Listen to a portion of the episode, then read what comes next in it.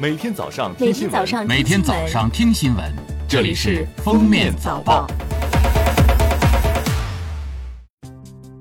各位听友，早上好！今天是二零二三年七月二十二日，星期六，欢迎大家收听今天的封面早报。首先来听今日要闻。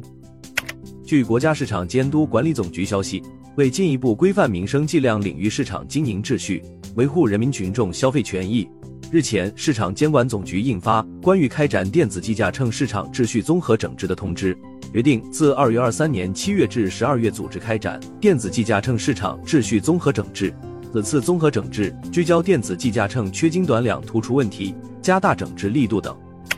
公安部二十一日召开新闻发布会，通报网络谣言打击整治专项行动成效情况。针对当前一些自媒体人员在流量经济的驱动下，为了短时间内获得巨大流量，不惜以身试法，编造网络谣言的违法行为，公安部相关部门负责人表示，不仅要追究违法人员的责任，也要严肃追究网络谣言发布传播的相关方责任。专项行动中，公安机关从源头堵塞网络谣言传播风险，累计组织网站平台签订责任书两千一百八十份，开展网站平台监督检查五千八百九十六家次，约谈企业六百五十二家，责令限期整改三百二十三家次。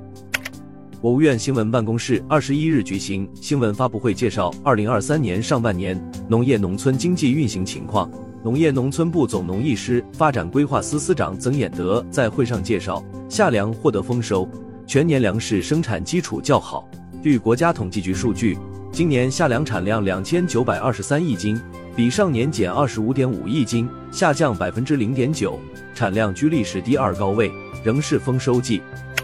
据商务部网站消息，商务部二十一日发布公告，决定自二零二三年七月二十一日起，对原产于美国的进口丙酸进行反倾销立案调查。本次调查确定的倾销调查期为二零二二年四月一日至二零二三年三月三十一日，产业损害调查期为二零一九年一月一日至二零二三年三月三十一日。本次调查自二零二三年七月二十一日起开始，通常应在二零二四年七月二十一日前结束调查。特殊情况下，可延长至二零二五年一月二十一日。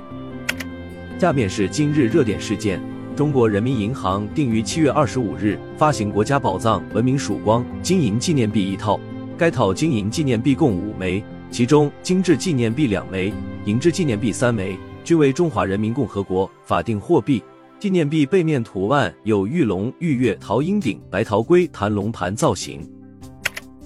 据中央气象台网站消息。今年第五号台风杜苏芮热带风暴级已于二十一日上午在菲律宾以东洋面生成，预计杜苏芮将以每小时十公里左右的速度向西偏北转西北方向移动，强度逐渐加强，向台湾东部海面靠近，未来将影响我国东南沿海。